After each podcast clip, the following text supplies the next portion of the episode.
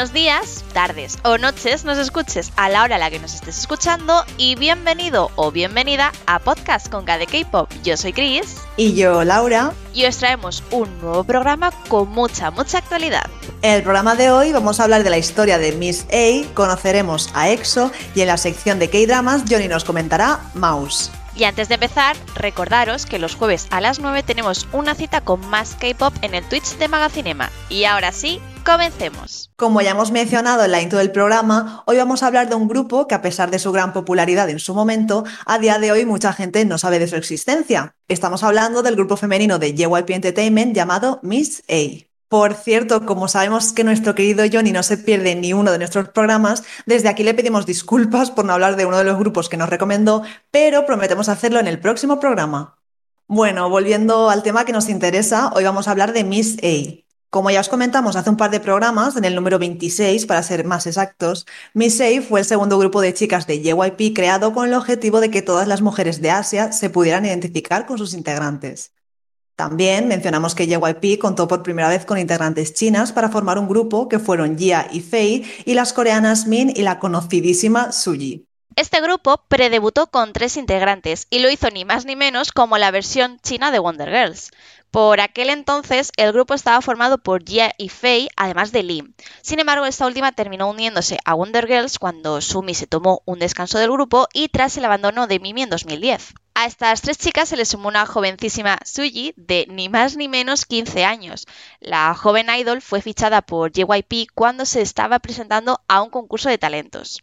Suji, por poneros en contexto, no vivía en Seúl, vivía ni más ni menos que en Gwangju, al sur de Corea, pero vamos, si no tenéis mucha idea de la geografía coreana, un poco donde Cristo perdió el crucifijo, como digo yo, ¿no? Al ser una ciudad muy alejada de la capital, la idol solo podía ir los fines de semana a practicar. Sin embargo, tras seis meses de entrenamiento, se unió oficialmente a lo que un poco más tarde sería Miss A. Y es que con Jia, Fei y Suji, JYP tan solo buscaba la última integrante para poder hacer debutar a este grupo. Mientras se encontraba a esa miembro, las tres trainees continuaron con sus actividades de predebut en China, promocionando productos de la marca Samsung, entre otros. La última integrante fue Min, una prodigio que ya había debutado junto a Hyo de Girls' Generation, formando un grupo de baile llamado Little Winners.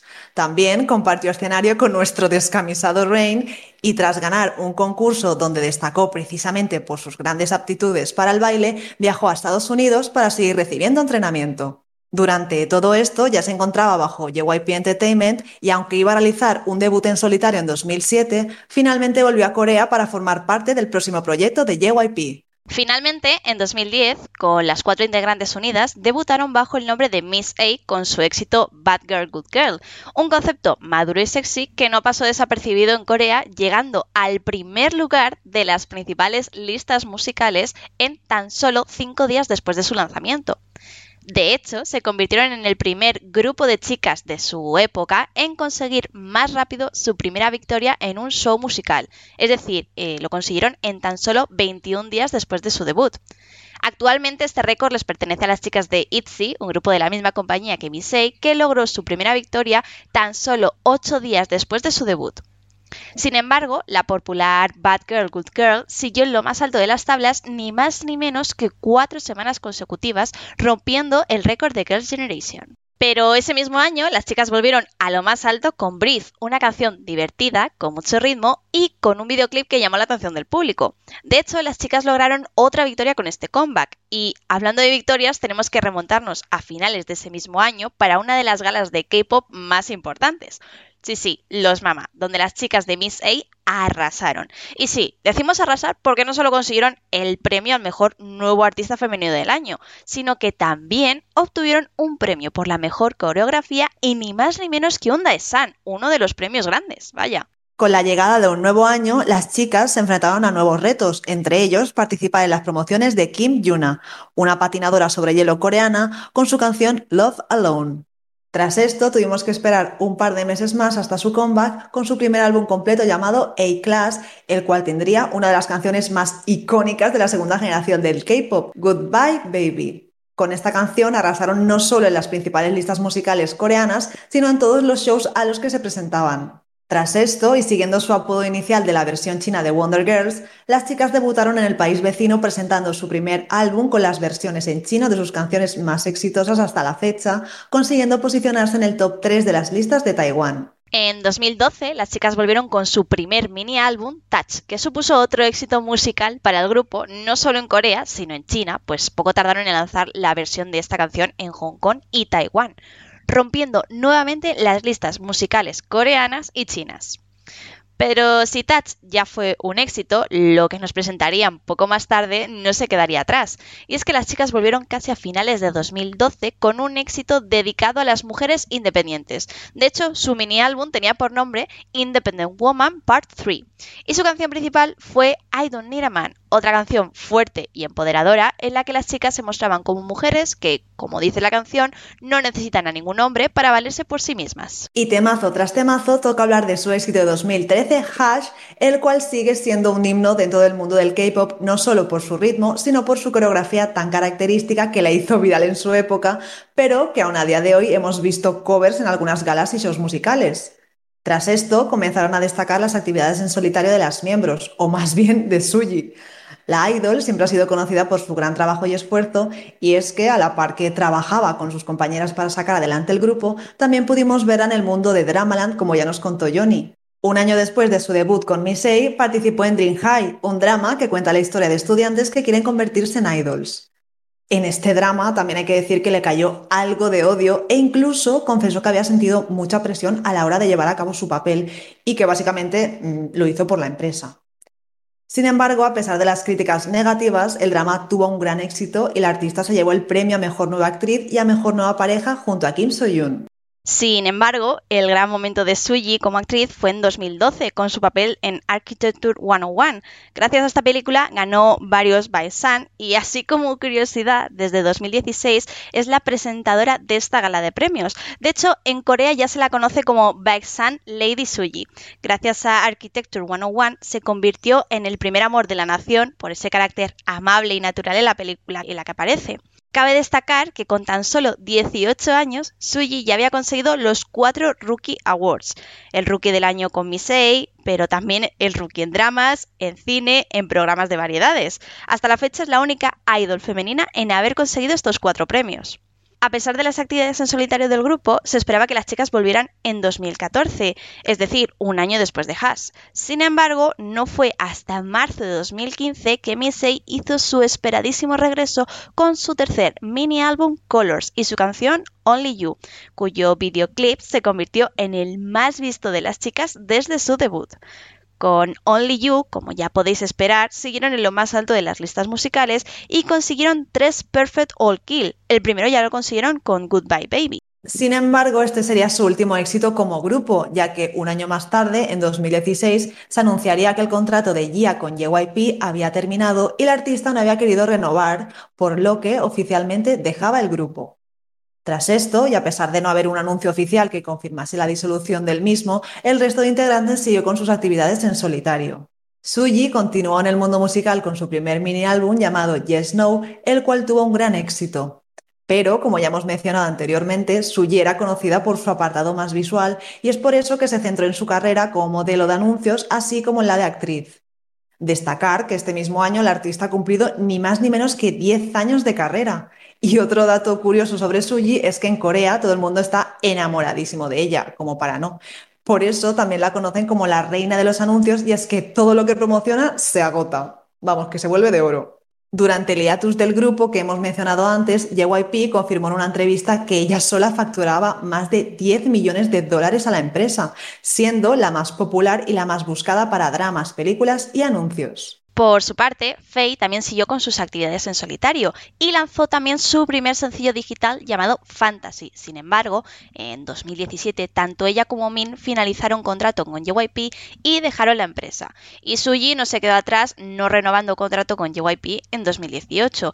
Esto, como ya os supondréis, fue la disolución al completo y definitiva de Missy. Tras esto, las integrantes han seguido sus caminos en solitario y hay mucha especulación al respecto de por qué, de manera tan repentina y abrupta, el grupo se disolvió. Por supuesto, todos estos comentarios son especulaciones y no hay nada de carácter oficial por parte de la empresa ni de las integrantes. Al parecer, un factor que quemó al grupo por dentro fue la excesiva popularidad de Suji y que precisamente JYP prefiriera hacer un hiatus en el grupo para que la idol pues pudiera seguir al final con sus actividades en solitario antes que priorizar el grupo. Además, esto también se notaba en los programas de variedades cuando iban las tres compañeras, pero no estaba Suji. Tras ese hiatus, cuando volvieron con su último mini álbum Colors, los fans vieron extraña la actitud de las miembros del grupo. Las integrantes estaban como distanciadas, no se relacionaban las unas con las otras y si lo hacían dejaban a Suji fuera o al menos eso es lo que parecía. Ni Suji aparecía en las promociones en solitario de las compañeras ni ellas en las de Suji, por lo cual esto hizo sospechar a mucha gente. Además, también se especula que con la inminente disolución de Wonder Girls y la llegada de un nuevo grupo a la compañía, Twice, JYP no tenía muy claro qué hacer con el grupo y al final, entre unas cosas y otras, tuvimos que despedirnos de ellas. Sobre decir que Miss A ha sido uno de los grupos más relevantes de su época y que nos han dejado a grandes artistas. Aunque el reencuentro de las chicas parezca algo lejano o inalcanzable, seguiremos recordando sus temas y reviviendo aquellos buenos momentos que nos regalaron. Y bueno, como en cada programa, seguimos conociendo los grupos más relevantes del mundo del K-pop y queremos hacerlo de la mano de sus seguidores más fieles.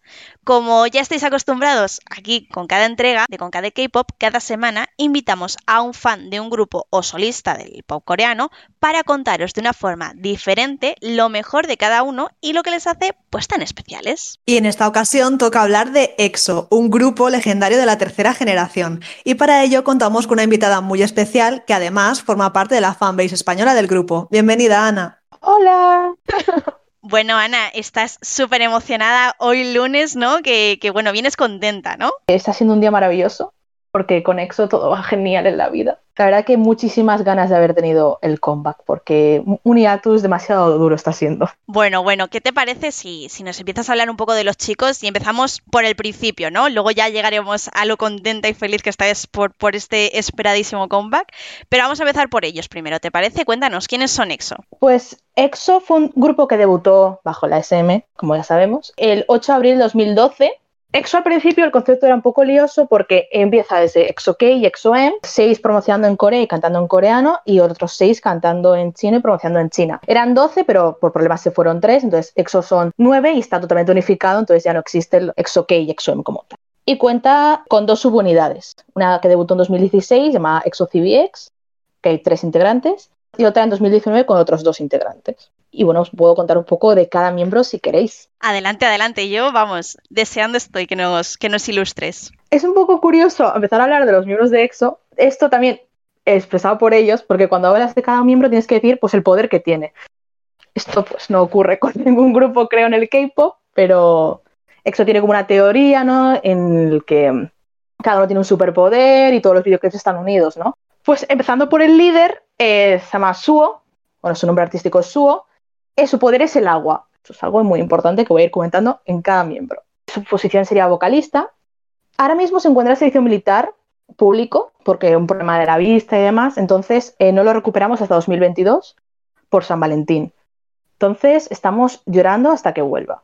Tenemos mucha suerte de, de que trabajase muchísimo en 2020 para poder sacar su álbum en solitario que no tenía y antes, dos o tres meses antes de irse a servicio militar, debutó en solitario con Self Portrait y su single Let's Love, que Let's Love a su vez es el lema de EXO. Entonces es muy bonito.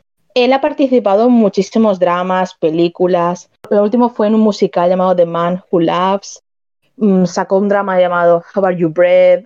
Va tirando también un poco por ahí, eso está súper divertido. Luego pasando por Xiumin, Xiumin es el mayor, Suo no es el mayor, Suo es el segundo mayor. Xiumin, su poder es el hielo, su posición sería como eh, vocalista, subrapero, bailarín, tal. Él ya no hay que preocuparse por el servicio militar porque ya lo ha terminado, volvió por Navidades, lo cual siempre se agradece. Sí que es cierto que es de los que menos ha tenido como proyectos individuales, cuenta con la subunidad CBX, ha participado en OS, tiene alguna canción en solitario, y ahora sí que es cierto como que está trabajando más en una carrera suya propia, está trabajando ahora mismo de, en presentador en un programa llamado Drink with God. En agosto eh, yo estoy súper ilusionada personalmente porque en agosto sale un musical de un remake coreano de Hades Town, que es una musical de Broadway, y él va a hacer de Orfeo. Y estoy súper necesitando ya ese musical, el cual no voy a poder ver porque no estoy en Corea, pero yo lo necesito. Luego pasamos a, siguiendo con el siguiente mayor, que es Lei, Lei, su poder es la curación. Su posición es como bailarín principal, vocalista. Y con Lei, pues hay mucho, porque Lei ha decidido que no quiere parar nunca. Entonces, él fue el primero que debutó en solitario en EXO. Tiene como cinco álbumes: Luz Control, Sheep, Namanana, con su icónica frase de I'm hot like wasabi. Yo creo que eso es icónico donde quieras. Honey y Lit. Lit sería como el último, el último álbum que ha sacado. De hecho, fue. Recientemente ha hecho un año ese álbum y consiguió en preventa un millón o más en pocos segundos. Pero para Ley eso no es divertido porque dice que no quiere que la gente se obsesione con los números. Y solo sacó en físico 78.888 copias porque era un poco la suma de las horas que había invertido en ese álbum. Entonces, pese a haber hecho muchas cifras en preventa, solo existe ese número de, cifra, eh, de, álbumes físicos, lo cual está feo, Ley, desde aquí te lo digo. Oye, menudo troll. Eh, eh, está feo, está feo. De hecho, yo desde aquí te digo, dale a la imprenta. O sea, ¿qué te cuesta? Darle. Tiene otro álbum que se llama Producer porque él participó en un programa chino en el que tenía como que presentar canciones cada semana y todas esas canciones las sacó en el álbum de Producer. Entonces, lo incluyo en su discografía, pero como un poco fuera, ¿no? Y ahí tienes como una canción que se hizo muy viral en TikTok, que es Joker, que yo esa canción la tuve en bucle, desde aquí os la recomiendo, es maravilloso.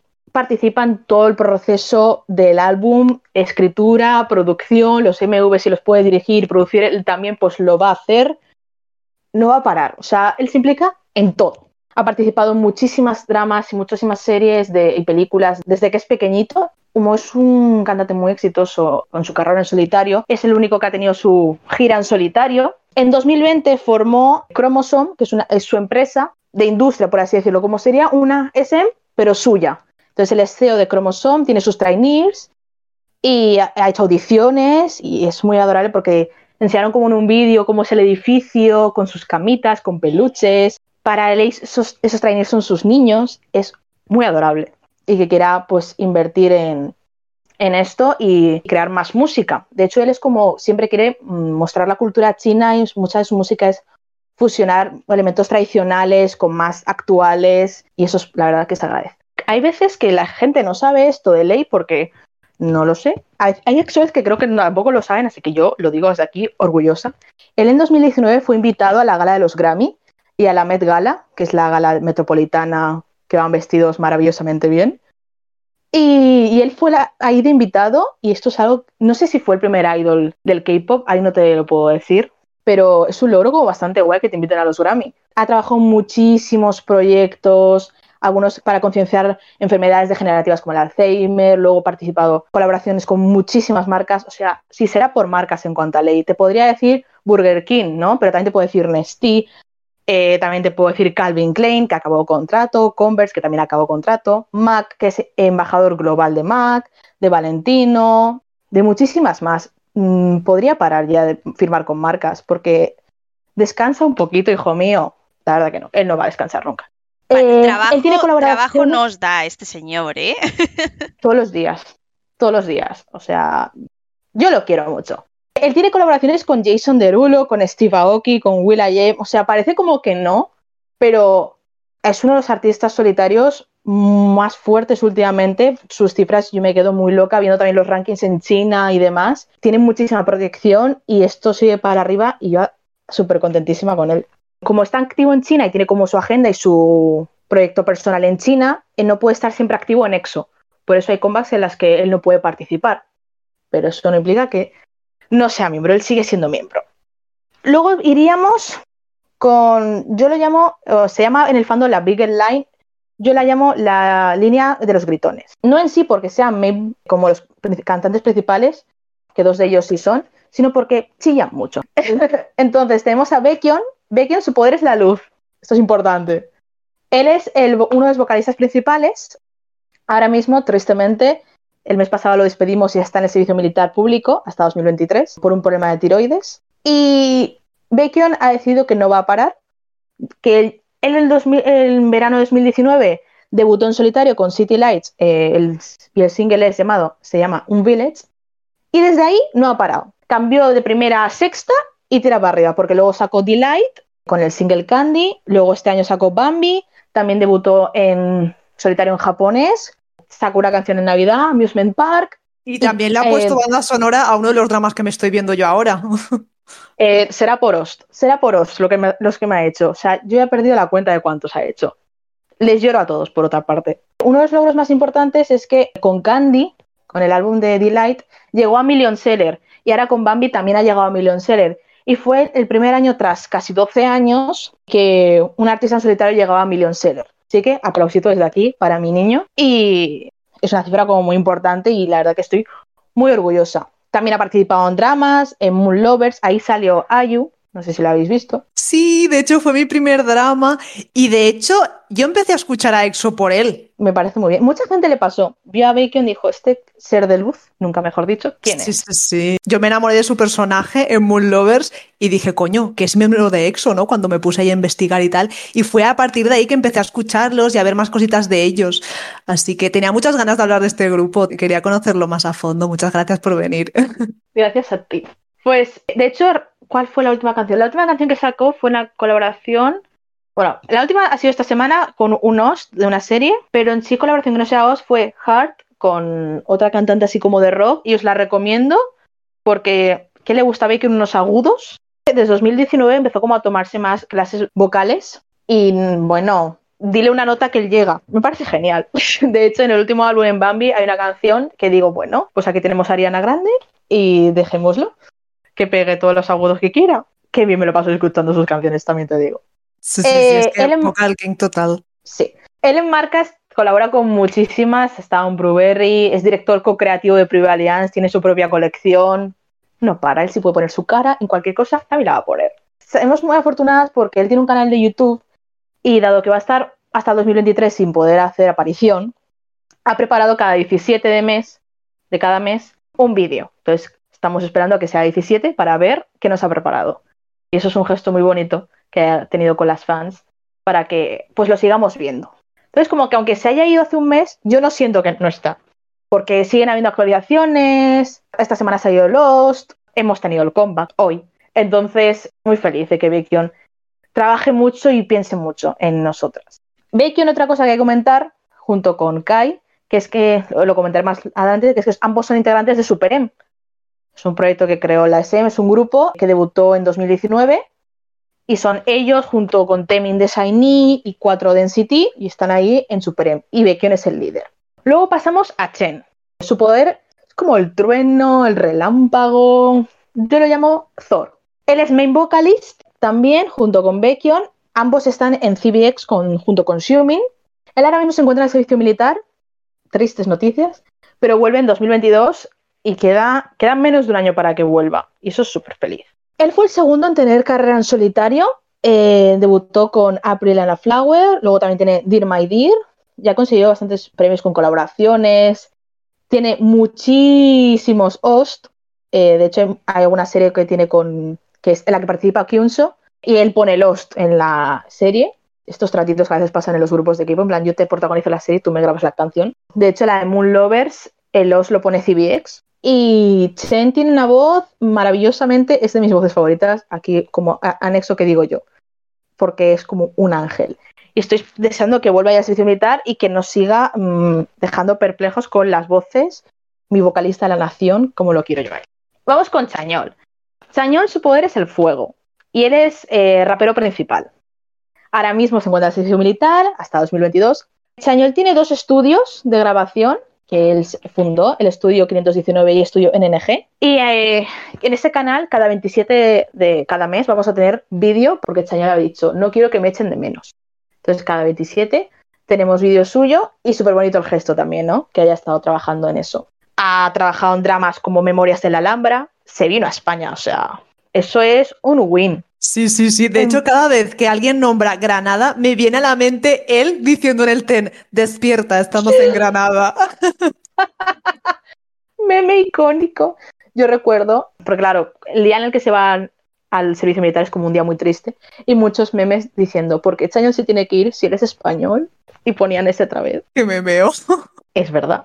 Y recientemente ha grabado la película de The Box, el cual tiene en el soundtrack que él ha participado. Tiene canciones originales como la propia de The Box y luego covers de Billie Eilish, de María Carey, y su voz es maravillosa. Entonces, Esta película estamos esperando que se estrene en más plataformas eh, digitales, se han estrenado en algunas Filipinas, en cines en Rusia, así como dato el cual me duele cada vez que voy a dormir pensando que en Rusia han podido ver The Box y yo no. Y con ganas, él ha sacado muchísimas canciones, de hecho, eh, recientemente ha sacado un SM Station llamado Tomorrow, participó en la canción Yours. Es una de las artistas eh, más de K-pop más seguidos en Instagram. Está Blackpink y Chañol. Él es el quinto integrante de Blackpink también, si quieres. Aunque creo que ahora está ¿eh? Jackson. Está Jackson ahora, pero bueno, todos en Blackpink, no pasa nada. Y es uno de los artistas más escuchados de Spotify. Y eso que no tiene como un proyecto en solitario. Seguramente cuando salga el servicio militar, con las ganas que se les tiene, se le dará. Junto con Seun está la subunidad y ellos trabajan en la subunidad. Las canciones y todo las, hace, eh, las hacen ellos en su estudio y es oro lo que sale de ahí. Objetividad cero. Estos son los, la Big Line porque es que chillan mucho, ¿vale? Se les quiere mucho. Son los tres del, 90 del 92. Entonces eso siempre se nota. Empezamos con la Magne Line, de los pequeñitos. Tenemos a Kyunso. Kyunso, su poder es la fuerza, la tierra también un poco. Él es main vocalist, acabó el servicio militar ya, vino en enero y lo tenemos aquí ya. Que fue un poco, Kyunso, te has, te has pasado, eres malo. Porque empezaba el tus militar en 2019 y se fue Xiumin porque se fue ya cuando le tocaba, en plan, por la edad. Kyunso al mes siguiente dijo, yo también me voy. No me toca, yo soy del 93, pero yo me voy ya. Y así ya me lo he hecho. Entonces, hasta salió las noticias, en plan, Kyunso de EXO se ha ido de sorpresa. Sacó That's Okay, antes de irse a un SM Station de la canción That's Okay. Y es una canción muy bonita que de hecho está en las listas de... Porque, ¿sabéis? Estos exámenes que hacen en Corea del Sur, acceso a la universidad, como las PAU, pero como que tienen mucha reputación porque son muy difíciles y demás. Y hay como una lista y ahí está como la canción que puedes escuchar para relajarte. Esa canción con la guitarra y su voz, arte. Ahora mismo él está grabando su primer solo. De hecho, sabemos porque ya se ha filtrado un poquito que ya ha grabado el music video. Entonces estamos un poco a las esperas. Supongo que como ahora hemos tenido el comeback de EXO, será cuestión de meses que aparezca Tienes un solitario y tenemos muchísimas ganas. Él en donde más ha destacado como proyecto en solitario es en la actuación. Debutó en la serie de It's Okay, It's Love, una serie que es muy bonita, os la recomiendo. y en los aparece Chen. No es tu boda, no te has casado en Corea si Chen no está cantando eh, la canción de Seost porque la cantan toda boda que va. Una de las últimas películas que grabó fue Swing Kids. Es una peliculaza, o sea, no, es que yo no entiendo ese hombre, actúa muy bien, o sea, todos actúan muy bien, pero Kyunso es como, él sabe perfectamente que lo hace muy bien y se centra mucho en eso y tiene muchos proyectos, de hecho está grabando The Moon, una película que se espera que salga este año. No, este año la está grabando, así que esperemos que salga para el que viene. Luego también participó en el drama de 100 días Mi Príncipe, el 2 también lo pone Chen, y salió, este año salió como en una noticia que él pertenecía a los actores coreanos que mejor representan a Corea y los actores más considerados en general de, Corea del Sur. Y es como un, reconocimiento bastante importante, ¿no?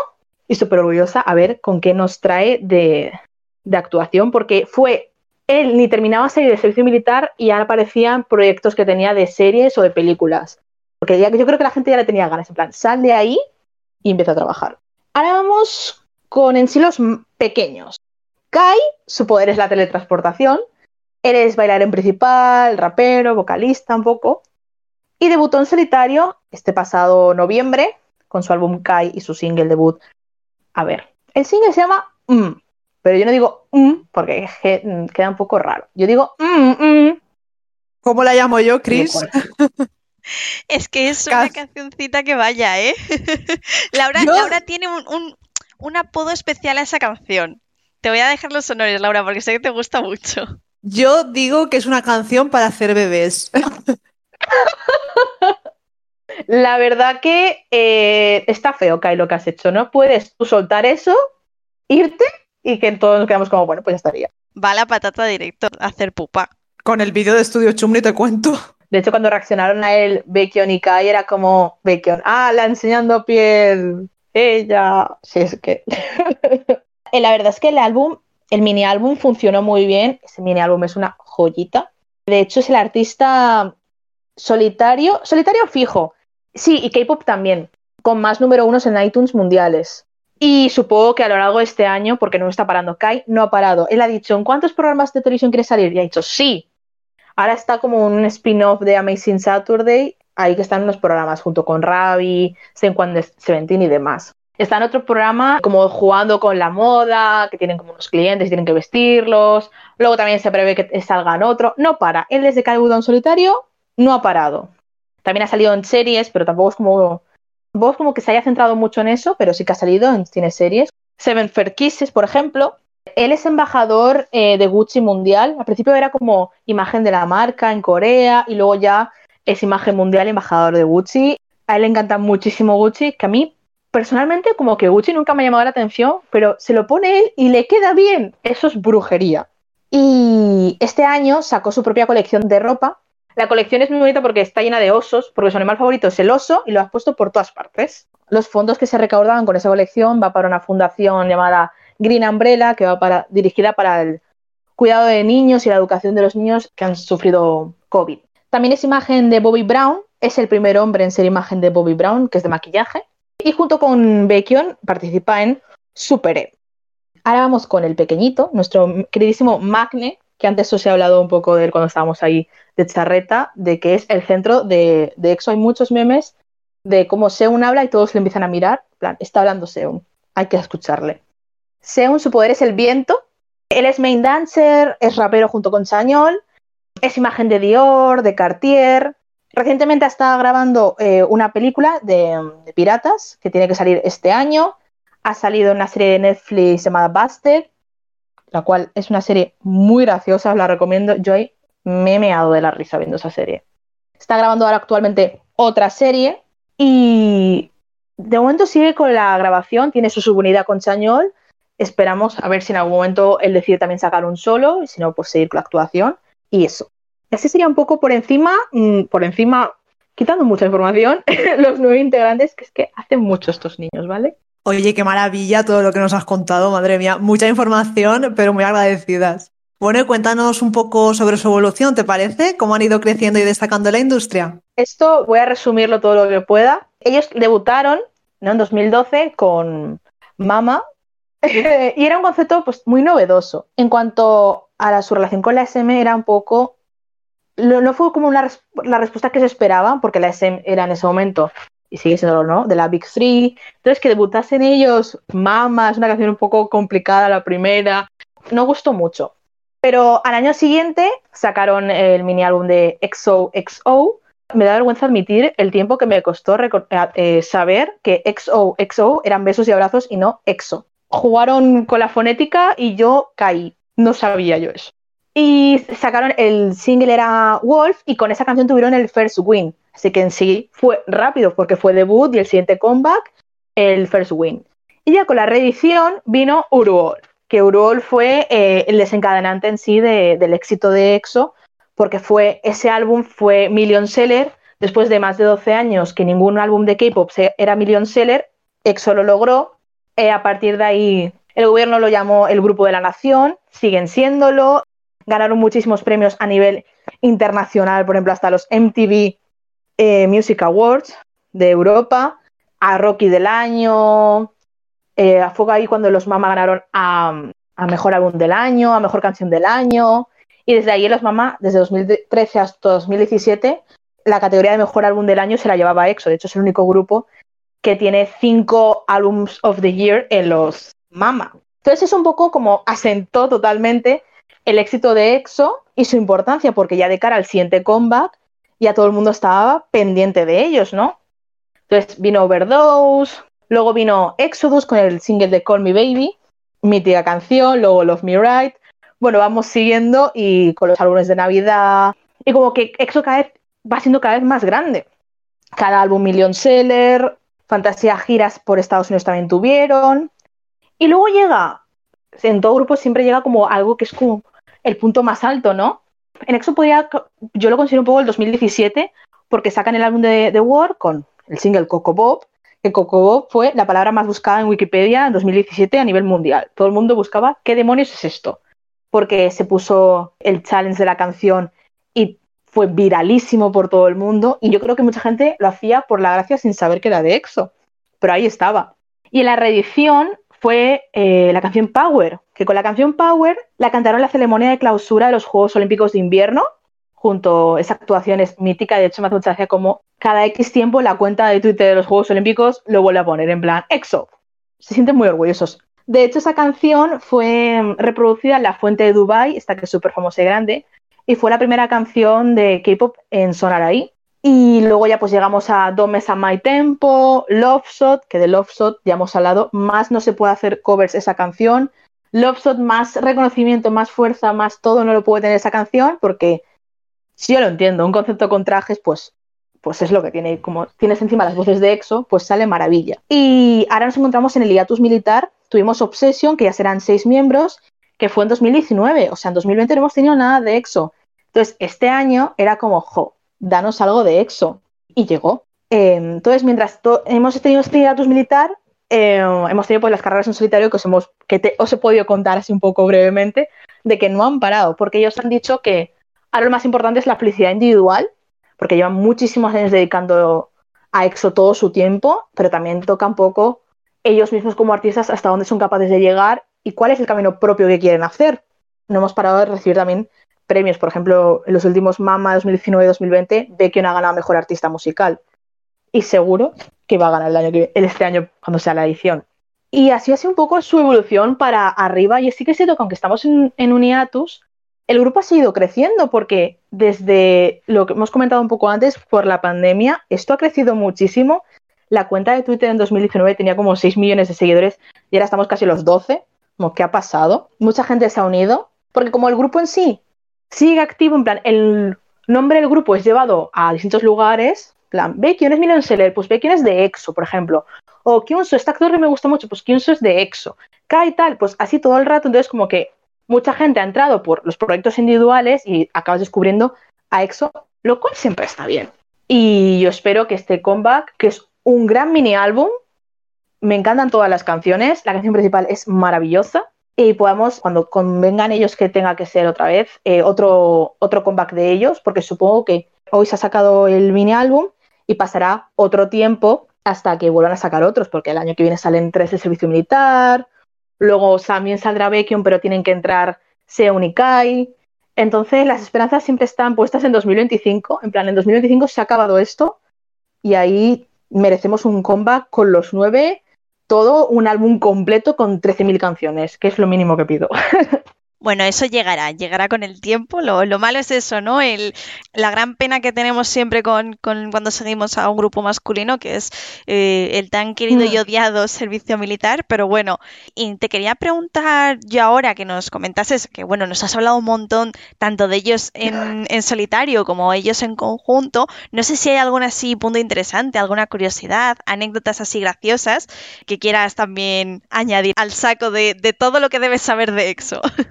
Pues de EXO tienes que saber que hay una neurona y va saltando. Y son muy competitivos y esto es muy gracioso.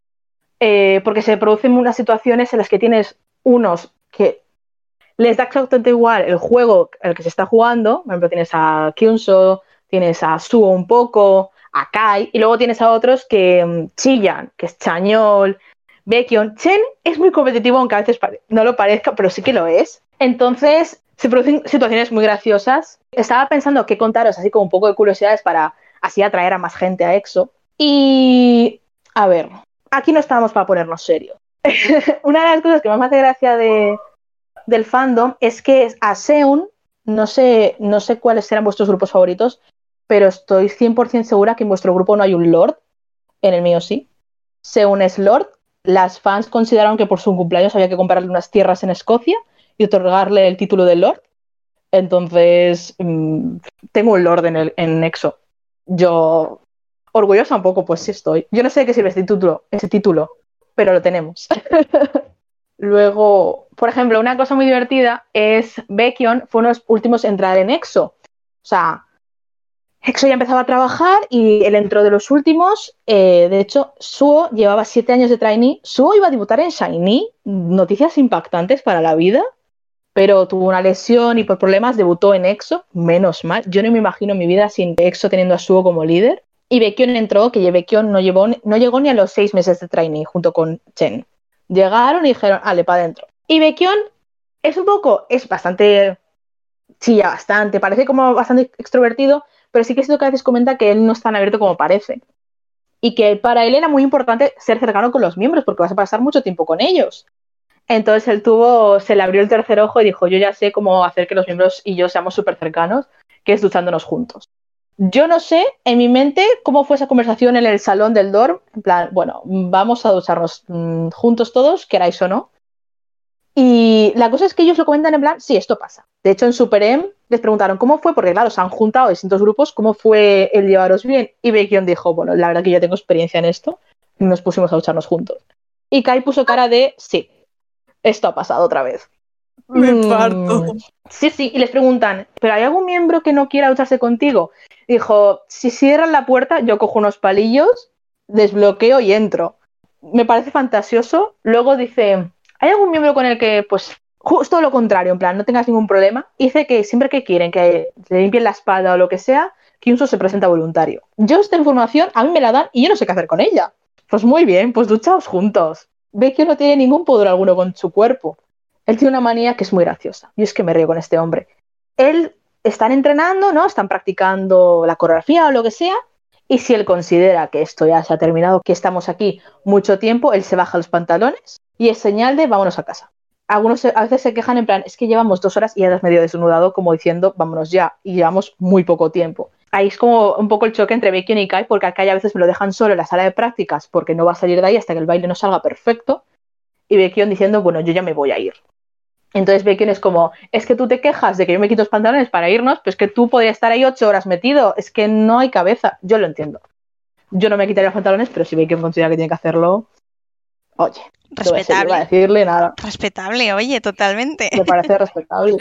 Menudo panorama, ¿eh? Me encanta, menudo personaje. Tú imagínate, fantasía. Luego tienes, yo qué sé, esta anécdota que es muy graciosa que tenemos ahora al fandom, que es que Lei pues sabe conducir un tractor. Me parece genial. O sea, el logro es que tú tienes que conseguir en la vida no es el carnet de conducir del coche normal, es el tra- tractor. Es que conducir un tractor, te quiero decir, eso debe molar, ¿eh? Sí, encima ves en los vídeos, os recomiendo, o sea, buscáis el programa que es Back to Field y él está con otros eh, concursantes, ¿no? En medio del campo y tienen que hacer cosas en el campo. Y Ley con su tractor tranquilamente ha conseguido mejor puntuación que un campesino en el tractor. Se le ha dado muy bien. Todo lo hace bien este hombre, por otra parte. Pero tienes memes muy graciosos, él con el tractor o él intentando recoger los huevos de las gallinas y cómo se asusta y chilla y huye porque una, una gallina puede ser letal. Lo cual me representa, por otra parte, yo no me acercaría a una gallina a coger los huevos. Eh, me sumo a Yo ti, no o sea, de verdad, ni loca. Muy desesperada, mucha hambre tendría que tener para acercarme y decir, porque encima yo tengo pánico a los, a los pájaros, ¿vale? Entonces, para mí, cualquier cosa con alas y pico, eh, estoy a tres metros, mm, digo, metros no, kilómetros de distancia, mejor dicho. Entonces, me Compartís moriría, me moriría. Luego, hay una cosa que me produce un poco ansiedad en mi vida, porque ves las cifras de los conciertos de EXO y dices, no voy a poder ir a un concierto en mi vida de EXO, porque desde las primeras giras ya hicieron sold out muy rápido y ellos en 2014 agotaron las entradas en un segundo y medio, que digo yo, chicas, ¿cómo le habéis dado a comprar? Es que no os ha dado tiempo, no os ha dado tiempo. Y luego en 2017-2018 fue la gira de Elysion, eh, porque EXO graba los conciertos y luego los suben a, las plataformas digitales y tú puedes escuchar las canciones de ese concierto en versión en directo, que son hasta mejores, porque cantan como Los Ángeles. Y en ese concierto, ni medio segundo aguantaron las entradas. Más de un millón de personas dieron para comprar. ¿Tú ves eso normal? No puedo conseguir una entrada con estas expectativas. Es que es duro, es muy duro, ¿eh? Yo lo he sufrido de primera mano con BTS, que también es un grupo grande, y es que es una desesperación. Es que yo no sé cómo Está- hace la gente para comprar, no sé, tendrá un internet de no sé cuánta velocidad, Sí. porque madre mía. Sí que es verdad que allí tiene que ir el internet mejor, porque si no, no, no, no me explico, yo no me explico esto. Y luego, recientemente un meme de Kai, que él al principio, bueno, no le hacía mucha gracia porque él es muy tímido, pero últimamente se está soltando bastante y estoy muy orgullosa de él, porque él siempre es como que quiere que se le relacione con el tema del baile, ¿no? Con su parte más de artista, ¿no? Entonces, ¿qué pasa? Que ocurrió, están en el Knowing Brothers y estaban jugando los- lo de los cascos que van tapados, ¿no? O sea, escuchan música y tienen que adivinar la palabra. Y era muy gracioso constantemente porque Baekhyun decía creo que decía un pájaro o algo así. No, no, no. Perdón, decía una, una toallita caliente o cuando tienes frío. Eso, cuando tienes frío, dice, cuando tienes frío. Y Kai solo escuchaba cuando mueres, cuando alguien muere, cuando un pájaro muere, cuando no sé qué muere. Mira, todos nos estábamos riendo porque eso lo entendía. Él mataba gente constantemente. Y ve que ya como histérico porque no conseguía Kai adivinar lo que, que eran las compresitas estas de calor que a veces se pone, te pones. Y no conseguía. Y ve y, que hay. Cuando alguien muere, cuando mueres. Y yo, que no. Vale, pues coge, ¿qué hace? Espérate. Dos caracteres. Y hace dos caracteres. Y hace debajo de la ropa. ¿Qué pasa? Que ve, eh, lo dice de una manera en plan, debajo de los pantalones o debajo de tal, y Kai interpreta, pues lo que tiene que interpretar Kai debajo de los pantalones y que tenga dos caracteres. Su cara. Lo que interpretaría todo el mundo. Chañol y Seon en el suelo llorando, eso fue meme, o sea, fue uno de los vídeos más vistos del canal de Knowing Brothers, tendrá como 40 millones, o 30 millones ese vídeo, porque es icónico. Y Kai, cuando volvió al programa, dijo que al principio le molestaba porque la gente le paraba en la calle en plan, eres el chico de los pantalones. Y es como, no, soy Kai de EXO, por favor. Pero ¿qué pasa? Que empezó a descubrir que cuando veías el vídeo de, este clip, al lado aparecían pues momentos de Kai bailando, presentaciones o cosas de esas. Y dijo, bueno, un poco de, un poco de promo. No, no hago tan mal perdiendo. En plan, dices, ¿quién es este que ha dicho esta, que me ha generado este meme tan gracioso? Y pues descubres a Kai, que es un acierto siempre. Kyunso es el cocinero del grupo.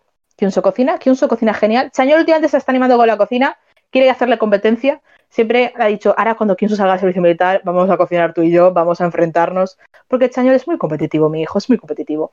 Entonces, estamos aquí, mm, yo quiero ver una, batalla de cocina, la voy necesitando ya. Subo el pobre, eh, va un poco controlando como puede, eh, y es que Subo, yo lo quiero mucho a ese hombre, me hace mucha falta. Eh, porque cuando no está líder en un grupo, porque está en servicio militar, se nota como de más, ¿sabes? Porque se va un miembro, se va otro. Vale, pero cuando se va el líder, uff, estoy necesitándolo. Y yo sé, en este comeback, el que está haciendo así un poco de líder, que dice el hello, el we are one, no sé qué tal, lo está haciendo Seon, el pequeño.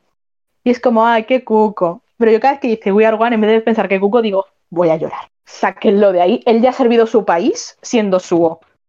No tiene que irse a ningún lado. Es un poco crying aguas porque tenemos el comeback, el cual lo queríamos, pero a la vez es como me faltan miembros ahí, me faltan dos, faltan Chen y Sugo que no están en el combat. Bueno, el tiempo pasa más rápido de lo que pensamos, ¿eh? así que bueno. Pero ahora tenemos que disfrutar del comeback. Sí, por supuesto.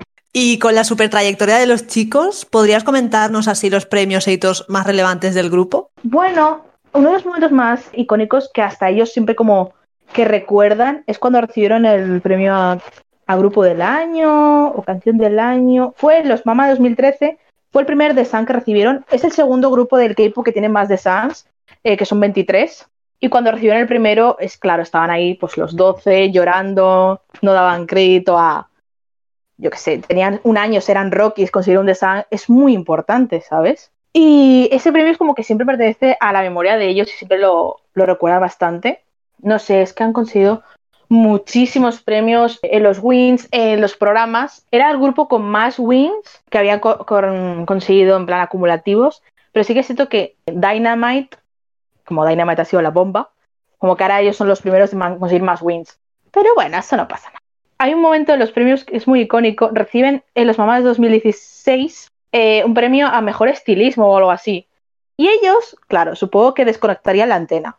Estaban ahí hablando tranquilamente, en plan, esto no creo ni que supiesen que estaban nominados. Porque estaban ahí tranquilitos y dicen, no sé qué, mejor estilismo. ¡EXO!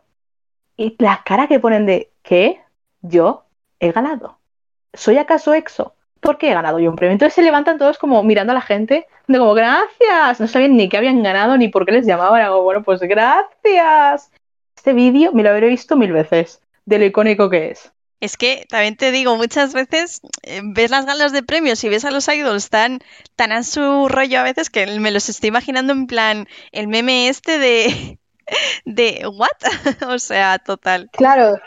Mm, yo, ¿ganar de qué? Claro, dirían estilismo desconectarían, porque si es, yo que sé, álbum of the year, canción o yo que sé, cualquiera de estas que son categorías propias, dices. Claro, los, los premios como más importantes al fin y al cabo, ¿no? Sí, o hay otro momento que era un premio ahora no me acuerdo, la gala, gana Kyunso un premio. en solitario eh, de top social o algo así. Entonces se levanta y claro, era el caos porque empiezan, claro, en ese momento Kyunso estaba con la cabeza rapada, entonces empieza todo EXO a darle golpes a la calva, besarle la calva, bueno, un caos. Estaban todos los grupos, de hecho al lado de la mesa estaba Seventeen y los miraba como, eh, pobre Kyunso, va a morir. Se levanta, va por el premio y cuando vuelve era otro premio, pero esta era más de música. Plan, no sé qué, ganador EXO. Fue literal que llega a la mesa a dejar el premio y dicen EXO. Y era como todos, jaja, de vuelta arriba. Eh, y quién se fue, ¿no? Pues otra vez, era como otra vez el pasillito. Como el meme este de Here We Go Again. Pero versión totalmente Fue. Totalmente. Y oye, Jope, es que tienen un montón de premios. Es que creo que si nos tienes que decir todos los premios, nos tiramos años hablando. Así que yo te voy a interrumpir ya con los premios, te voy a dar aquí un respiro de premios y te voy a hablar del fandom, ¿no? Que nos sabes un poco de, vosotros, los seguidores, introduce un poco cómo se llama el fandom y bueno, si quieres hablar, esto ya es momento promo, si quieres hablar de lo que hacéis en el fandom, de cómo les apoyáis o si tenéis algún proyecto así en marcha, lo que sea, todo es bienvenido. Vale, vale. Nosotras somos Exoel. Esto es gracioso, porque al principio el fandom no tenía nombre, sabes que a veces hasta que se le pone un nombre al fandom puede pasar un tiempo. Entonces, hasta 2014, el 5 de agosto de 2014 fue cuando se bautizó al fandom como EXO-L.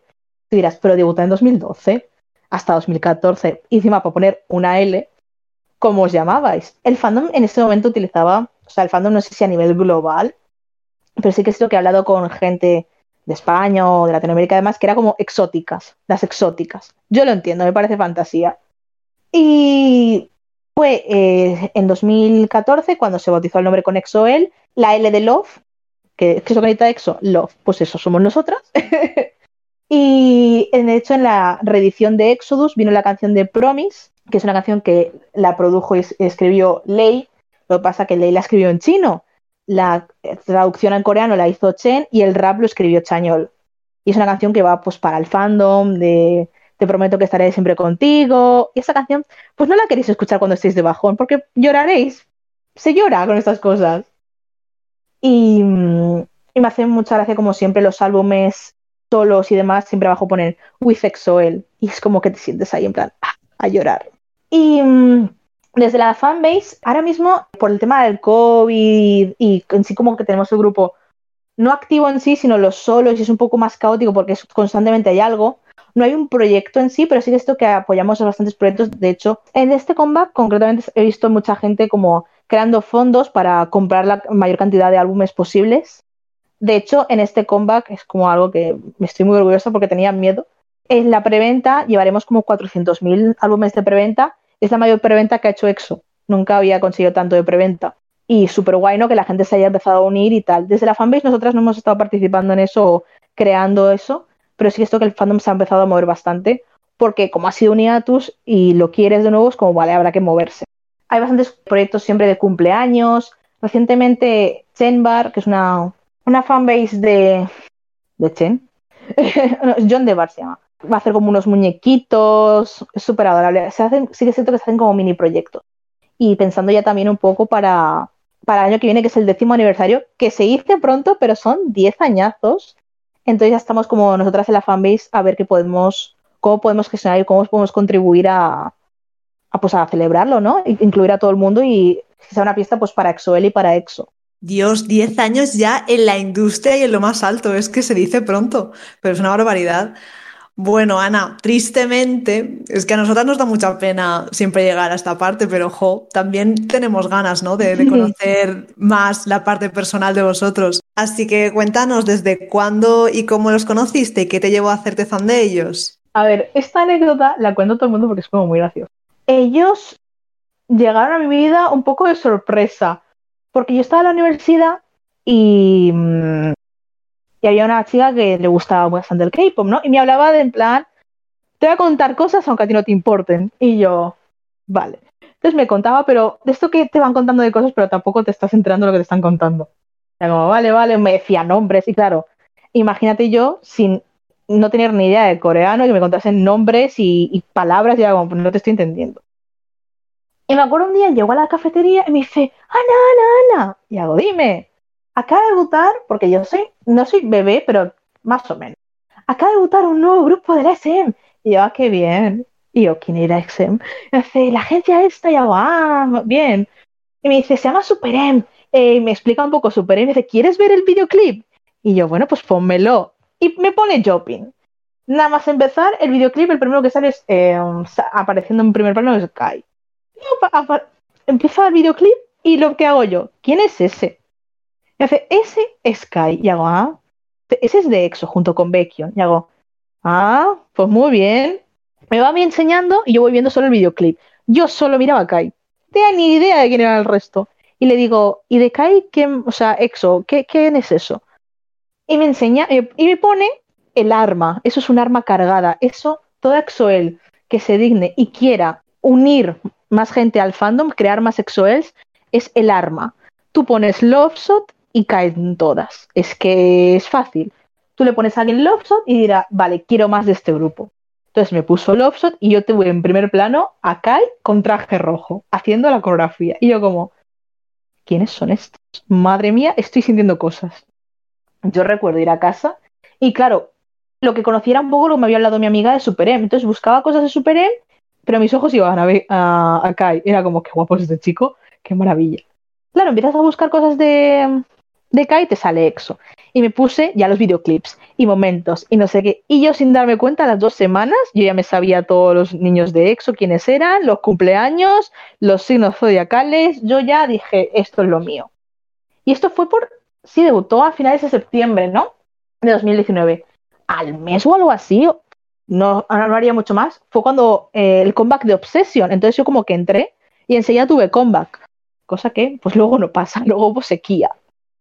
Y yo me acuerdo, fue mi primer comeback de EXO, mi primer comeback en el K-pop, porque yo no tenía ni idea de nadie más. Vale, sí, me sonaba BTS porque, claro, BTS te suena sí o sí ya en el punto en el que estamos. Pero yo ni idea. Y era como, me decía mi amiga, vale, este es el horario, van a salir fotos. Y hago, ¿cómo que horario? ¿Cómo que fotos? ¿Cómo que teasers? No entiendo nada. Y yo recuerdo actualizar a las 5 de la tarde. Era como, ¡ay, más fotos! ¿Qué es esto? Y luego el concepto en sí de los alter egos, que es súper guay. Era como que lo viví súper, pues esto es fantasía, ¿eh? Y ahí me acuerdo que a veces de eso que estás empezando y confundes a los miembros y demás. Yo hace un Yasuo, admito, yo los perdía y hago, yo no sé quién es quién. Me costó bastante. Y verlos en los combats, madre mía, yo me acuerdo de despertarme ese día, era como el comeback a las 10, a las 11 era. Es que como a veces cambia la hora, me lío. Bueno, era una de esas dos horas. Y me acuerdo ver el MV y decir, esto es lo mejor que he visto en mi vida, dame el álbum. Me puse el álbum en bucle y desde aquí hago un llamamiento. Me vais escuchando ya el álbum de Obsession, porque siempre está la disputa de cuál es el mejor álbum de EXO y siempre es como, exact, Exodus, exact, Exodus. ¿Dónde está My Tempo? ¿Dónde está la gente que le gusta Obsession? A mí toda la discografía de EXO me flipa. O sea, yo no puedo decirte cuál es mi álbum favorito porque que me gustan todos. A veces te digo, bueno, me gusta mucho este. Pero digo, no, es que este también. Pero mm, Obsession me lo tenéis infravalorado. Yo de aquí hago un llamamiento. Escuchad Obsession y escuchad el himno que es Jacqueline. Eh, Jacqueline no sé si la he escuchado, chicas, pero es una locura de canción. Por favor, eh, de aquí hago un llamamiento. Escuchad Jacqueline y Obsession, que es infravalorado y no merece. No merece porque es. También entiendo porque es un álbum más experimental que el resto. El sonido es poco más distinto. Pero Exo Reyes, entonces, streama Obsession. Te iba a decir, álbum favorito, pero no sé si con esto nos has hecho ya spoiler. Es que, ¿qué te digo? O sea, los escucho y digo, buah, este. Y a lo mejor escucho otro y digo, no, es que es este, no puedo. Te juro que no puedo. No vale, vale, pues ya directamente voy a la pregunta, a la pregunta de la canción. ¿Qué canción nos recomiendas para poner fin a la sección, Nana? Pues a ver, yo creo que, dado que hoy es el mejor día del año, porque es Exo Comeback y eso siempre es un bonito día, habrá que poner Don't Fight the Feeling, habrá que ponerla y habrá que darle stream porque merecen lo más alto y Exo ha vuelto y ha vuelto siempre con todo y a rezarles. Tomamos nota que vamos, es que encima ha salido hoy, así que es que más motivo para que encima nos la recomiendes, la verdad. pues lo dicho, Ana, ha sido un placer tenerte aquí hablándonos tanto y tan bien de, de, los chicos, porque es que, y digo tanto porque es que hay tanto que saber sobre ellos, es que es alucinante. Digo que se me ha ido la mitad. Lo he intentado lo mejor que he podido. Bueno, no pasa nada, lo dicho, hemos estado aquí encantados y muchísimas, muchísimas gracias por venir a hablarnos de un grupo como ellos. Gracias a vosotras por invitarnos. Y bueno, llega ese momento del programa en el que pasamos de Conca de K-Pop a Conca de K-Dramas y como ya estamos acostumbrados, venimos muy bien acompañadas de Johnny, nuestro queridísimo experto. Bienvenido Johnny a un programa más. ¿De qué nos vas a hablar hoy? Hola chicas, ¿cómo estáis? Pues mira, hoy vengo con una fumada monumental, una ida de pinza monumental, un sudoku nivel dios, y es que me pongo hasta nervioso ya hablando de ello, porque madre mía, madre mía, madre mía, lo que ha sido de sí este K-drama. Y bueno, pues hoy vamos con un thriller de misterio, suspense, eh, asesinos psicópatas, una, una bestialidad, y se llama Mouse y creo que más quien menos ha oído hablar de ella, pero es que ahora vamos a intentar hablar más de ella porque yo me he quedado con ganas de más. Mouse, menuda genialidad, menuda ida de pinza. O sea, me, me meo yo con, Mouse, de verdad. Cuéntanos de qué va Mouse, para el que no la haya visto o no conozca este drama. A ver, eh, ¿de qué va Mouse? Eh, buena pregunta. Lo fácil, lo fácil sería decir que Mouse nos adentra en, un mundo o en una historia de un asesino psicópata que está haciendo de las suyas, está aterrorizando la península de Corea. Y vamos, eh, hay pues eso, un detective que está intentando en cierta forma investigar el caso para poder resolverlo porque también al mismo tiempo sigue la estela de otro asesino en serie de los años pues ya anteriormente que en su día creó un hándicap total en la península de Corea. Parece como que todo está entrelazado, pero al mismo tiempo parece que hay otros asesinos, vamos, una locura. Para decir brevemente de qué va la historia, pues nos adentra en una historia de asesinos en serie y la posterior investigación de encontrar estos asesinos en serie. Y el drama nos formula una pregunta, que es la pregunta que quizás es la que inicia todo, ¿no? ¿Se puede detectar a un psicópata desde el momento que nace? Según la historia, se puede hay una forma o existe una forma que un, doctor ha sabido sacar eh, la fórmula para que desde ya el embrión está en el vientre de su madre, con un simple análisis se puede detectar si tiene un gen que ese gen quiere decir que es un psicópata, ¿vale? Eso es más o menos lo que te formula la pregunta y lo que te quiere decir es que hay más asesinos o hay más psicópatas alrededor nuestro de lo que a priori podríamos pensar. ¿Y qué sucede si estos psicópatas comienzan a hacer de las suyas y comienzan a pues actuar como psicópatas y ya sea pues asesinar personas, animales o lo que les venga, ¿vale? Es que parece simple, pero es una idea de olla. Yo nunca he visto un drama, nunca, y os lo juro, nunca un drama y tener la sensación y la necesidad de hacer el típico panel de detective poniendo fotos, fechas, nombres, de todo, pues exactamente aquí te dan ganas de hacerlo y ponerte tú mismo a investigar, a crear los nombres, tu propio panel para saber qué leches está pasando, porque encima le dan la vuelta a todo. Cada capítulo es un plot twist. Cuando tú crees que estás comenzando a entender una cosa, te vienen con otra. Cuando tú quieres que estás empezando a entrelazar y dices, ah, bueno, pues esto puede ir por aquí, pues no, eso no va por ahí, va por otro lado. Es una locura. Eh, creo que al espectador realmente le adentra en una historia que lo mantiene totalmente con el interés le mantiene con la intriga en el cuerpo de saber qué es lo que está ocurriendo y también pone a prueba, en cierta forma, la inteligencia del espectador, porque es, un, es una serie que como tiene tantas corrientes, tiene tanta, tantos caminos que seguir, que se abren, tantos abanicos de posibilidades, tantos personajes.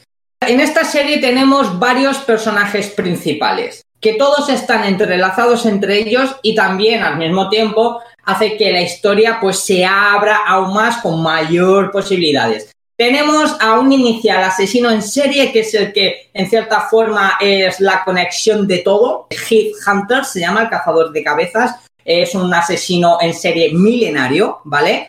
que en cierta forma él ya nos está introduciendo un poco en lo que va a ser la vertiente de este drama porque él tiene mucho que ver con todos los acontecimientos que vamos viendo.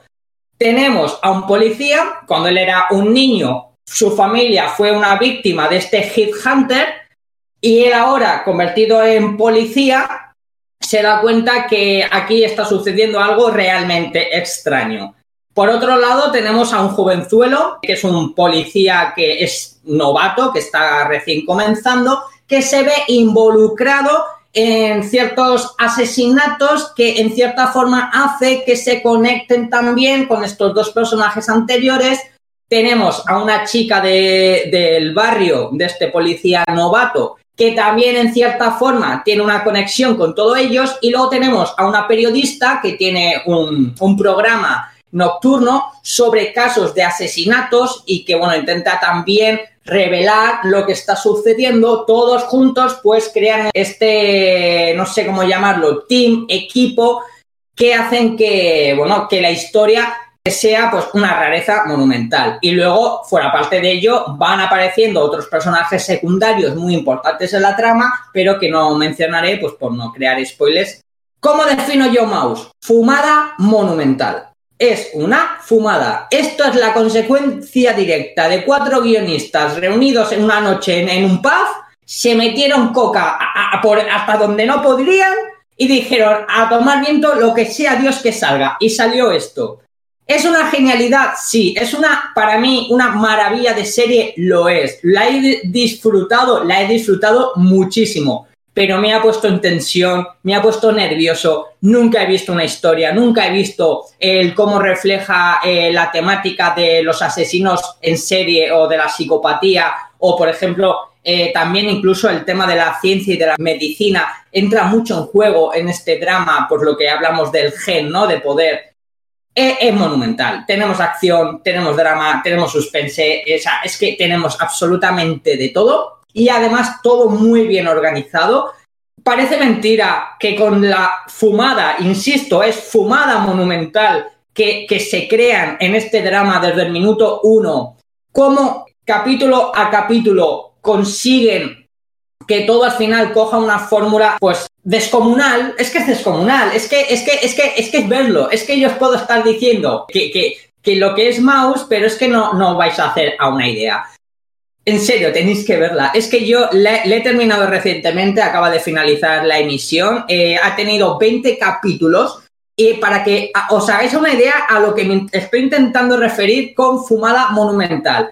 Tiene 20 capítulos este drama y aún así tuvieron que realizar dos capítulos extra para explicar ciertos matices de ciertos personajes porque había muchos telespectadores o, fans de la serie que es que no sabían por dónde les daba el aire. Entonces dijeron, bueno, aparte de la serie y de la historia que vamos a crear con la serie, os vamos a ofrecer dos capítulos especiales para que vayáis reconectando, recolectando información. Y en este panel invisible que nosotros mismos nos creamos en nuestra cabeza de pistas y nombres, pues vayamos atando cabos. O sea, casi nos están obligando a, ser propios detectives para poder ver y seguir este drama. Es una genialidad absoluta, a mí me ha maravillado, me ha sorprendido muchísimo y vuelvo a insistir, fumada monumental, no tiene otro nombre. Madre mía, yo es que recuerdo que os leía a todo el mundo por Twitter decir lo que acabas de decir, Johnny, a ti mismo, de bueno, que estoy viendo? No, no sé qué está pasando, quiero saber qué pasa, pero al mismo tiempo me saltan con otra cosa y me entró la curiosidad de ahí, de coño, porque todo el mundo está hablando de, esta serie de Mouse? ¿Qué, ¿Qué tendrá? Y con esto que me cuentas, vamos, me quedo loca, sobre todo con los capítulos estos extra que han tenido que añadir para que la gente se entere de algo. Yo ya te digo que soy más corta que las mangas de un chaleco, así que no sé yo si me voy a enterar de algo si me pongo a verla, ¿eh? Me pasa un poco lo mismo, porque claro, en el momento en el que tienes que hacer capítulos extra para eh, gente como Laura, como yo, porque lo siento, yo, yo me sumo al club, Laura, o sea, tal cual, me cuesta a veces pillar esos significados, esas cosas ahí que están como más escondidas, yo me paro a pensar, ¿en serio? Que, que, que, se han fumado, ¿no? Es que total, totalmente, porque lo que sucede con este drama es que te hacen giro de guion de su propio giro de guion de su propio giro de guion. Es decir, te puedes encontrar hasta en un mismo capítulo tres plot twists que te explotan en la cabeza. Que tú dices, no puede ser. O sea, no, no, no, no, no, no, no me imagino yo esto. E insisto, el drama queda totalmente explicado, zanjado, las dudas que nos puedan generar están totalmente resueltas, al final el espectador se acaba el drama con la sensación de que ha entendido todo lo que ha ocurrido, pese a que durante 20 capítulos ha estado más perdido pues que yo en el supermercado, ¿vale? O sea, una cosica bastante, bastante bien. Insisto, el drama hay que verlo. Yo es un drama que recomiendo sí o sí, si te gusta el género thriller de misterio, suspense, es un drama que hay que ver sí o sí, ya solo por otorgarle a quien ha realizado este drama, tanto al elenco como al guionista, como al director, por ver lo que, lo que han realizado, porque es que hay que verlo, hay que verlo. Y luego está muy bien hecha, ¿eh? es una serie que está muy bien llevada, tiene un ritmo constante, tiene una fotografía muy chula, la banda sonora, las actuaciones son de 10, sobre todo para mí. Hay dos interpretaciones que destaco por encima de todos, que luego hablaremos de ello, pero todos están geniales. Es un drama que, pese a tener 20 capítulos más los dos extras, se lleva muy bien, eh, no se hace largo porque precisamente es como que te pone a prueba y al ponerte a prueba prestas mucha atención y no quieres perder ningún detalle. Así que yo, de verdad, Mouse la recomiendo totalmente. E insisto, fumada monumental. Vamos, Johnny, en resumidas cuentas, si queremos que nos explote la cabeza, este es el drama para hacerlo, ¿no? Y bueno, ¿qué te parece si indagamos un poquito más en los protagonistas y vamos a, bueno, a los protagonistas como tal, ¿no? Los actores, cuéntanos, ¿quiénes encarnan a esta gente? Pues mira, en primer lugar, yo creo que así a primera vista, o al menos en mi caso, cuando yo veía anunciado Mouse, lo primero que me llamó la atención era el regreso de Lee Seung-ji, ¿vale? Es lo que me llamó. Uy, mira, Lee Seung-ji.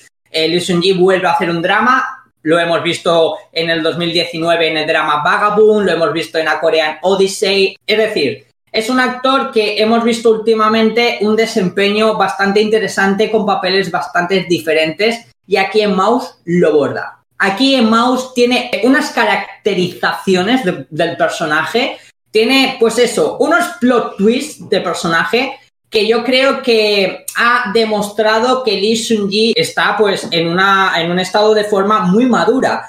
Y recalco esto porque Lee Seung-ji eh, siempre ha sido el niño bonito de Corea. El sonrisita plena, el, eh, el, novio que toda chica quiere tener, ¿sabes? Porque un chico pues muy tierno, es muy amoroso, de hecho también hace música y tiene música muy romántica, siempre ha sido eh, el ñoño, por así decir, eh, un, actor que siempre pues, se ha movido en tono a la comedia romántica o al drama romántico, papeles pues de niño bonito.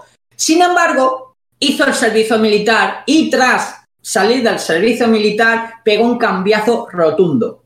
Por ejemplo, hemos podido ver este Lee Seung-ji eh, niño, ¿no? Con esa caracterización de niño bonito en My Girlfriend is a que es mi primer drama y me maravilló. En Good Family Book, aunque su personaje es un poquito más fantástico, también tiene esa connotación.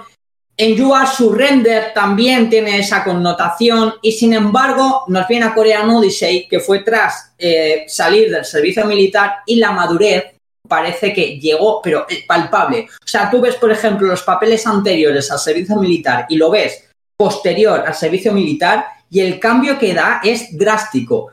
Y es algo que yo, por ejemplo, y, volvemos a la de siempre, es algo que yo a Liminó le pedía, ¿vale? Que cambiase su registro y lo cambió. En A Korean Odyssey nos hace un, nos hace un papel chulesco, divertido, pero muy chulesco. Eh, bueno, está en torno a una fantasía de, basada en, una, en la novela de Viaje al Oeste, si no me, equivoco, la, novela china de, de y compañía, el Rey Mono y compañía. Bueno, pues él interpreta esta versión a la coreana. En Vagabond nos hace un personaje también más adulto, más, pues en este caso figura de acción, pero ya tiene connotaciones más adultas y en Mouse revienta. En Mouse revienta. Si es cierto que en Mouse inicialmente le podemos ver como en esos inicios esa carita buena, nunca he roto un plato, pero a medida su personaje va avanzando y lo que le pide también al personaje interpretativamente es de decir, madre mía, Lee Seung-ji, la madre que te parió, quién te ha visto y quién te ve. Y a mí es algo que me ha fascinado. O sea, hemos pasado de un Lee Seung-ji, entre comillas, el niño, a un Lee Seung-ji, el hombre, y en mayúsculas, y en mouse lo peta. Y a mí fue quien primeramente me llamó la atención en lo que viene a ser cuando se presentó Mouse. Pero, por ejemplo, tenemos aquí al actor Lee Hee-jun, que es el que hace de policía. Yo a este actor no lo tenía muy, ¿cómo decirlo?, eh, conocedor. Por ejemplo, si es verdad que se había y he visto alguna película en la que él ha formado parte, pues por ejemplo, The Drug King, The Man Standing Next, Jaemo, papeles que no han sido muy, muy relevantes, pero que ha tenido cierta presencia. Y luego, por ejemplo, también eh, ha hecho algún que otro drama, igual quizás así por nombre es el de Mistress, o otro que le dio bastante popularidad porque le otorgó eh, bastantes premios, e incluso, si no me equivoco, era en sus inicios, eh, premios a nuevo mejor actor por My Husband Got a Family. Pero yo a este actor no le tenía, no le tenía ahí como en mi radar y he flipado. He flipado totalmente con él. O sea, yo venía por Lee Seung-ji y yo me quedo también con él y dices, madre mía, qué interpretación la de este hombre. Este hombre, pues al final eh, hace de policía, un policía fracaso, fracasado, renegado, con mucha pena interior, muchas heridas, con un trauma, pues al, haber sido víctima del primer asesino, gran asesino en serie que nos presentan en Mouse. Pues bueno, está un poco loquillo, cabra loca, hace las cosas a su manera, eh, se salta la ley, o sea, él cree en la ley, pero no cree en la forma de, que, de cómo actúa la ley. Así que en cierta forma se lo toma pues un poco a, a su libre albedrío, ¿no? Utiliza la ley como él cree que es la mejor forma de resolver los casos. Luego, pues tiene un corazón que no le cabe en el puño, es muy buena gente, pero pues tiene también eh, pues un drama del pasado muy chungo. A mí me ha flipado. Yo a este chico, a partir de hoy, os juro que serie que haga, serie que me voy a ver, porque a mí me ha sorprendido muchísimo. Creo que es un papel que lo borda y yo ya no puedo hablar por los demás espectadores, pero creo que en cierta forma a muchos le habrán pasado como a mí que empezaron el drama o les empezó a llamar el drama por ser el regreso de Lee Seung-ji y han quedado encandilados totalmente con Lee Hee-jun. Pero también, por ejemplo, aquí tenemos bastantes personajes bastante interesantes.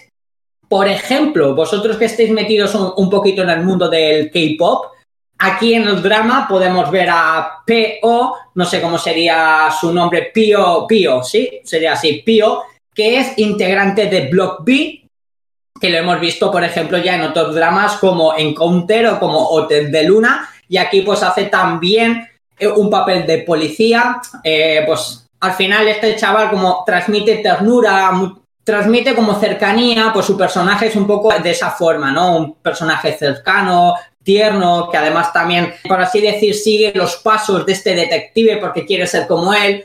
Luego, otro personaje que también me ha sorprendido bastante, aunque yo a esta chica ya la había visto anteriormente, ha sido la chica Park Ju-hyun, que no sé si habéis visto extracurricular, la, esta serie de Netflix que está ambientada un poco en la prostitución infantil, es una, o sea, es una serie realizada con actores jóvenes, por así decir, es una serie de adolescentes creada para un público adulto, pues extracurricular, yo es donde conocí a esta chica, que además se ganó el premio a Mejor Nueva Actriz por su papel.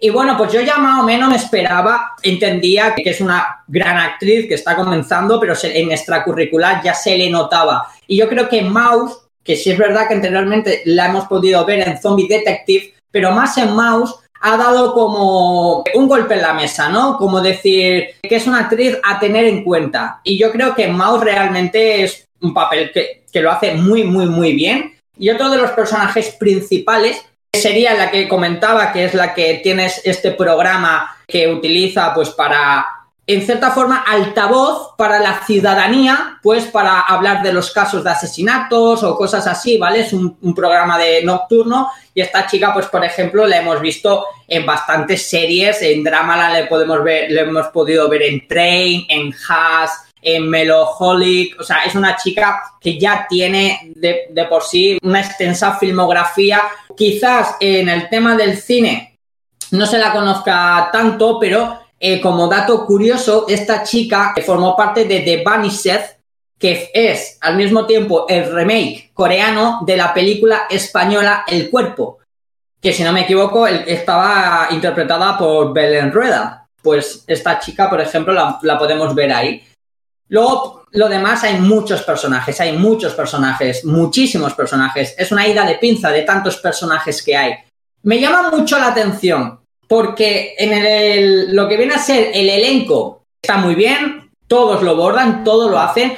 Y yo, pues, por ejemplo, me llamaba la atención, digo, madre mía, ¿quién ha creado esta idea de pinza? O sea, ¿quién es el que fue un día a un barrio chungo de Busan y se pilló toda la marihuana que encontró al primer camello? O sea, ¿quién fue esa persona que se gastó los dineros de un año eh, en cosas turbias para crear esta historia? Pues es Choi Irán. ¿Y quién es Choi Irán? Pues Cho Irán resulta que es también guionista de Black. Y ya empiezas a entender un poco las cosas. dices, vale, bueno, vale. Si es guionista de Black, que bueno, no sé si conocéis Black. Black es una serie que de hecho se puede ver actualmente en Netflix, que habla sobre la parca, eh, es también una de posesiones, es una idea de pinza. Yo hace mucho que no la veo y, y yo recuerdo que era otra flipada monumental pero además es muy buena porque sale nuestro queridísimo, llamadísimo Son Seung-hyun, que además ahora es noticia porque va a aparecer en Voice 4. Así que bueno, yo ya más o menos lo entendía. Digo, bueno, bueno, bueno, vale, pues si aquí nuestros amigos Choirán es el creador de Black, también creador de Iljimae, eh, Iljimae hablamos de ella cuando hicimos el especial Lee Jong-ki, Digo, pues ¿quién ha sido, quién le ha acompañado en esta travesía, en esta, no travesía, travesura, porque es una travesura. ¿A quién ha acompañado en esta travesura a Choi Irán como director para llevar su idea a pantalla? Pues dices, madre mía, si es que es Choi Jong Bai. ¿Y quién es Choi Jong Bai? Pues un tío que cuando se trata de series donde meter dramatismo puro y duro y meter asesinos en serie y meter historias entrelazadas, pues eh, nos presentó su anterior drama que es Come and Hook Me. Y entonces dicen, ya está. Si es que se ha juntado el hambre con la gana de comer. Se han juntado aquí dos chotados de la vida y nos han dado la chotada máxima del año. Y si juntamos un elenco alucinante, un guionista que ya ha demostrado que se le da muy bien hacer estas, estas historias fantásticas, porque Black, por ejemplo, es muy fantástica, y esta también, en cierta forma, tiene esa connotación fantástica. Y tienes un director que es sabedor de moverse bien en dramas sobre asesinos en serie, de meterle dramatismo, de meterle penas familiares y, cosas así, pues dice, pues ya está, si es que está la orquesta perfecta, si solo les hacía falta que alguien, que una cadena apostase por este drama. Y, ha sido la TVN. Y esto, y digo la TVN porque me llama mucho la atención que normalmente cuando hablamos de thrillers coreanos, siempre decíamos o, siempre hemos hablado de la OCN. La OCN siempre ha sido la meca de las series de thriller. Los mejores thrillers de asesinos en serie o de fantasía, psicológicos, de casi de terror, todos han sido de la OCN. Pero ahora, actualmente parece que es la TVN la que ha cogido el testigo y poco a poco nos están presentando esta clase de dramas. TVN, por ejemplo, hacia, a, bote pronto, va a ser quien nos traiga Voice 4, fue quien nos trajo Flowers of Feville, que hemos hablado de ella, o sea, también nos trajo The Cursed, parece que se están apostando mucho por los thrillers y los thrillers que están estrenando son realmente buenos, potentes y directos. Así que creo que no hace falta mucho hablar más de Mouse. ¿Cómo resumirla? Pues si queréis poneros un fin de semana y poneros en modo detective, en modo detective, y que os, os pongan a prueba. Pero además a prueba, a prueba, no nada de que os parezca que te están tomando el pelo, no, no, que te pongan a prueba, en plan seriamente, Mouse es tu drama y te va a explotar la cabeza y vas a hacer la croqueta y vas a saber, o sea, no vas a saber por dónde te da el aire y te vas a sentir más perdido como cuando la mujer que te acaba de decir que te quiere más que la vida de repente te bloquea en WhatsApp y tú dices, uy, ¿qué ha pasado aquí? Pues así te vas a sentir con Mouse, que vas a flipar y no vas a entender nada, pero llegará un momento que te darás cuenta y dirás, ah, amigo, qué flipada acabo de ver y de disfrutar. Yo la he disfrutado mogollón. Es que se me están poniendo los pelos como escarpias solo de pensar en ella. Es maravillosa. Hacedme caso, tenéis que verla. Y es que, es que, es que no puedo hablar más de ella porque si hablo más de ella ya voy a empezar a soltar spoilers y no quiero soltar spoilers porque, porque no, porque es que no la vais a ver venir. O sea, hacedme caso, es monumental, es monumental. Bueno, yo creo que, ha quedado una recomendación bastante interesante, Johnny, porque sí que es verdad que es eso, no estamos acostumbrados a recomendaciones de este estilo y la verdad, tanto si nuestros oyentes la han visto ya como no, tú estás aquí, por supuesto, para todos los comentarios que te quieran mandar, ¿correcto? Al respecto. Totalmente, ¿eh? O sea, si por mi culpa alguien tenía dudas y no lo había visto y ahora se anima, la ve y luego termina el drama y se cree que ha perdido tiempo de su vida, yo le invito a que venga a mi casa y me pegue una paliza. Que me la pegue de verdad, porque igual hasta me la merezco. Pero estoy tan convencido de la calidad de esta serie que creo que a quien la vea le va a gustar.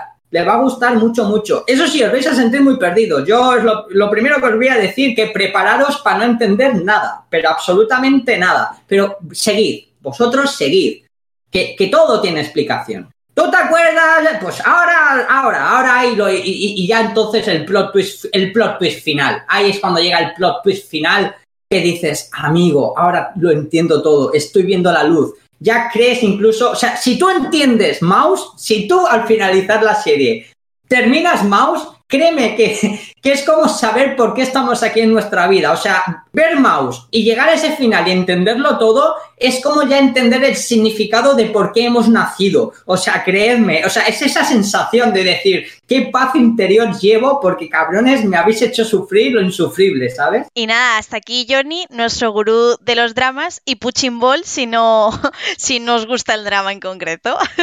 bueno, yo no sé si la voy a ver, pero si llego a hacerlo, tranquilo que seas el primero al que voy a acudir y es que conforme lo contabas, te imaginaba con tu cara en el meme este que estabas diciendo de la pared, las fotos, los hilos y tal, pues te imaginaba tal cual. Así que bueno, la verdad es que me parece interesante y no sé, quizá me la apunto ahí en pendientes. Y además es una serie que podemos ver actualmente por la plataforma Viki, así que es que lo tenéis todo, lo tenéis todo para verlo, lo tenéis todo. Y nada, chicas, que si queréis, acabamos aquí. Y como diría uno que yo me sé, ¡Zarañe! ¡Zaraño! ¡O toque, o toque! Y hasta aquí el programa de hoy. Esperamos que os haya gustado esta nueva entrega y que hayáis disfrutado conociendo un poco más del mundo del K-pop y de los K-dramas de la mano de nuestro querido amigo Johnny. Como siempre, recordaros que os leemos en los comentarios de iBox y que también os podéis encontrar en Twitter en nuestra cuenta arroba con K-pop. Además de la cita de todos los jueves a las 9 de la noche, hora española, en el Twitch de Magacinema.